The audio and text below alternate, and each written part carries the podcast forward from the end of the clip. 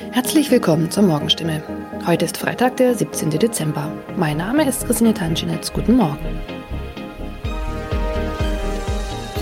Und das sind heute unsere Themen aus der Region. Kinderärzte sollen Impfstoff zurückhalten. Freifahrt in der Stadtbahn bei kaputten Automaten. Und Papagei überlebt Wohnungsbrand und wird Tage später gefunden. Weil nicht genügend Corona-Impfstoff für Kinder im Alter von 5 bis 11 Jahren vorhanden ist, fordert das Land Baden-Württemberg nach Informationen der Heilbronner Stimme dazu auf, ausreichend Impfstoff für die Zweitimpfung zurückzuhalten. Von der Bundesebene wurde uns mitgeteilt, dass auch die Lieferung des Impfstoffs für Kinder im Alter zwischen 5 und 11 Jahren voraussichtlich nicht in der erwarteten Menge lieferbar sein wird, heißt es in einem Schreiben vom Sozialministerium, das am Donnerstag landesweit an die mobilen Impfteams, die Stadt- und Landkreise sowie an die Kinderärzte per Mail verschickt worden ist. Das Schreiben liegt unserer Redaktion vor. Baden-Württemberg wurde vom Bund zuletzt zugesagt, bis zum Jahresende rund 300.000 Dosen des Kinderimpfstoffes zu erhalten. Diese Zusage kann nun offenbar nicht eingehalten werden. Sollten vom Bund anderslautende Informationen kommen, werde das Sozialministerium diese umgehend an die impfenden Akteure weitergeben und die Verteilung anpassen. Mehr dazu lesen Sie heute auf stimme.de. Seit 1. November hat der Stadtbahnbetreiber Albtal Verkehrsgesellschaft AVG die Fahrscheinautomaten in den Stadtbahnen stillgelegt. Sie sind noch da, funktionieren aber nicht.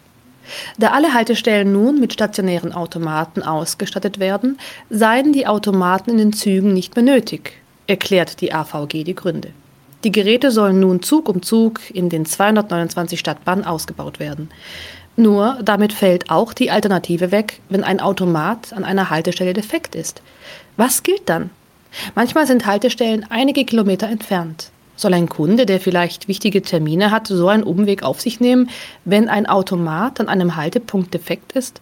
Oder gilt eine Kulanzregel und er darf dennoch in die Bahn einsteigen? AVG-Sprecher Michael Kraut stellt für das Gebiet des Karlsruher Verkehrsverbunds klar, Dort dürfen Fahrgäste bei einem defekten Automaten an der Haltestelle einsteigen. Sie sollten den Defekt entweder dem Stadtbahnfahrer oder gegebenenfalls dem Prüfpersonal in der Bahn melden. In dem Fall werde kein erhöhtes Beförderungsentgelt verhängt. Man könne jederzeit prüfen, ob eine Störung an einem bestimmten Automaten vorlag. Auch im Heilbronner Hohenloher Haller Verkehrsverbund gilt diese Kulanzregel. Mehr dazu lesen Sie auf stimme.de.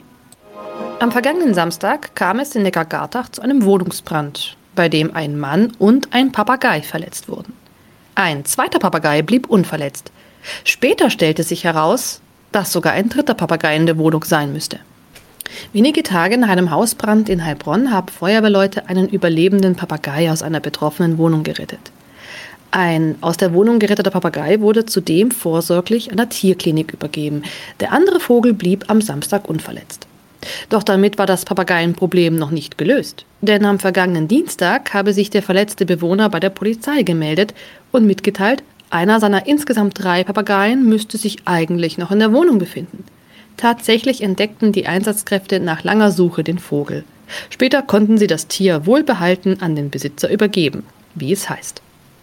Soweit die Nachrichten aus der Region. Übrigens, die Corona-Fallzahlen in Stadt und Landkreis Heilbronn bleiben auf hohem Niveau, sind in den letzten Tagen aber deutlich zurückgegangen. Bleibt das so, wird am Sonntag die Ausgangssperre für ungeimpfte aufgehoben. Ob das eintrifft, erfahren Sie auf jeden Fall aktuell auf stimme.de. Haben Sie Kritik, Fragen oder Anregungen zu unserem Podcast? Dann schicken Sie einfach eine E-Mail an podcast.stimme.de. Weiter geht es hier mit Nachrichten aus Deutschland und der Welt mit unseren Kollegen und Kolleginnen aus Berlin. Ich verabschiede mich für diese Woche. Wir hören uns im neuen Jahr wieder und ich wünsche Ihnen eine besinnliche Weihnachtszeit und einen guten Rutsch.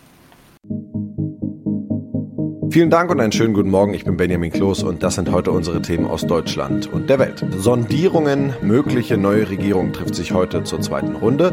Deutschland sucht den neuen Kanzler. Österreich hat schon einen. Wer wird der neue nach dem Rücktritt von Kurz? Und der Friedensnobelpreis geht in diesem Jahr an zwei Journalisten. Heute sollen die Ampelsondierungen weitergehen. SPD, Grüne und FDP treffen sich zur zweiten Runde. In der Union wird noch immer das Wahldebakel analysiert. Der unter Druck stehende CDU-Chef Armin Laschet will heute den Spitzengremien der Partei seinen Vorschlag zur personellen Neuaufstellung vorlegen. Ursula Winkler berichtet aus Berlin. Wenn es ums liebe Geld geht, beim Thema Finanzen könnte es bei den Ampelsondierern am ehesten knirschen.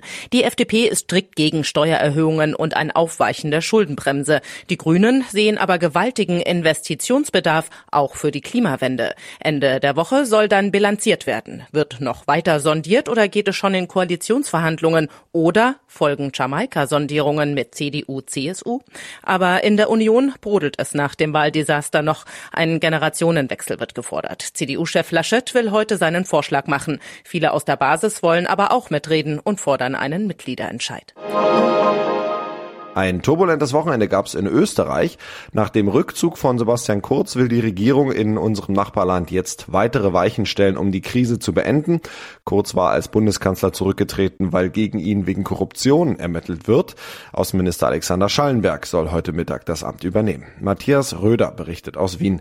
Wie ist die Stimmungslage nach diesem historischen Wochenende? Wie stehen die Österreicher eigentlich zum Rücktritt von Sebastian Kurz?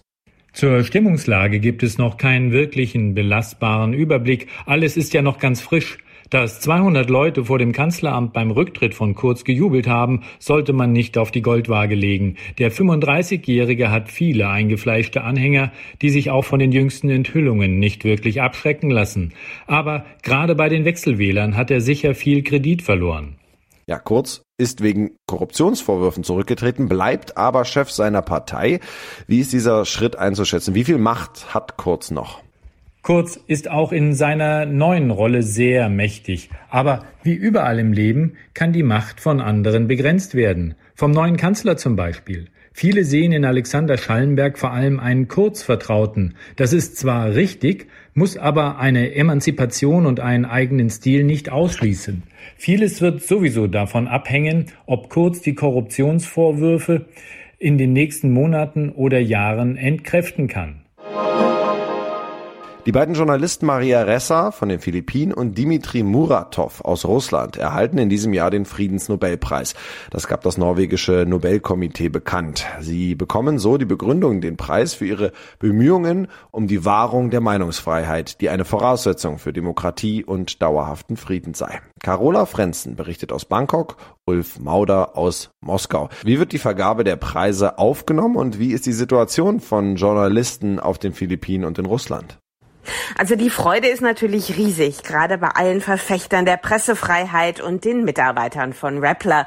Das Portal schrieb, der Nobelpreis komme genau zur richtigen Zeit, weil Journalisten und die Wahrheit weltweit ja immer mehr attackiert würden. Maria Ressa ist eine scharfe Kritikerin von Präsident Duterte und dessen brutalem Anti-Drogenkrieg. Und von Regierungsseite kam dann auch bisher keine Reaktion.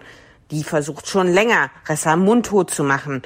Überhaupt ist die Pressefreiheit unter Duterte stark in Gefahr. Schon letztes Jahr wurde der größte Sender der Philippinen, ABS-CBN hieß der, abgeschaltet, nachdem der wiederholt kritisch berichtet hatte.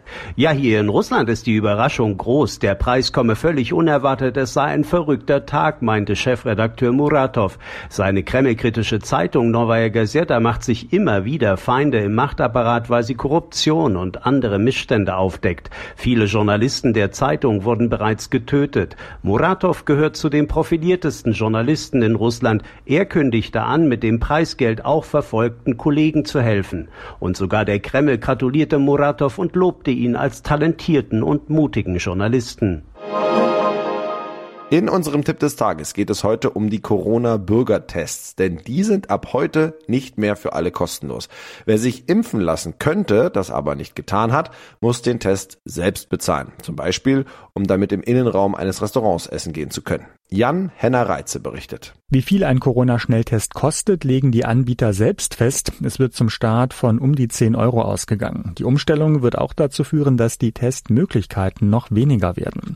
Kostenfrei bleiben die Tests für alle, die sich aus medizinischen Gründen nicht impfen lassen können. Das müssen sie schriftlich nachweisen.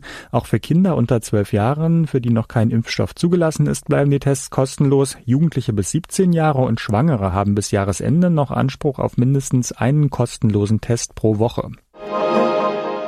Und das noch heute vor genau 50 Jahren veröffentlichte John Lennon seinen Song Imagine. Das Lied gilt bis heute als Hymne für den Weltfrieden und ist vielfach gecovert worden, unter anderem von Stevie Wonder, Queen und Lady Gaga. Philipp Detlefs berichtet aus London. Was ist so besonders an diesem Song? Ja, einerseits ist es natürlich eine schöne Ballade, andererseits ist es ein Lied, das den Menschen seit 50 Jahren Hoffnung macht, obwohl ja einzelne Strophen unterschiedlich gedeutet werden können. Stell dir vor, es gebe keine Länder, keine Religion, keinen Besitz. John Lennon hat selbst mal gesagt, dass das wie das kommunistische Manifest klingt, aber man darf das nicht zu wörtlich nehmen. Was Lennon im Sinn hatte, war, dass Menschen sich nicht mehr bekriegen wegen dieser Dinge. Und die wichtigste Zeile ist deshalb wahrscheinlich auch diese. Vielleicht sagt ihr, dass ich ein Träumer bin, aber ich bin nicht der Einzige. Hoffentlich schließt ihr euch uns eines Tages an und die Welt wird eins, denn darum geht es in Imagine, um den Weltfrieden. Ja, das war's von mir. Ich bin Benjamin Kloß und wünsche Ihnen noch einen schönen Tag. Bis morgen.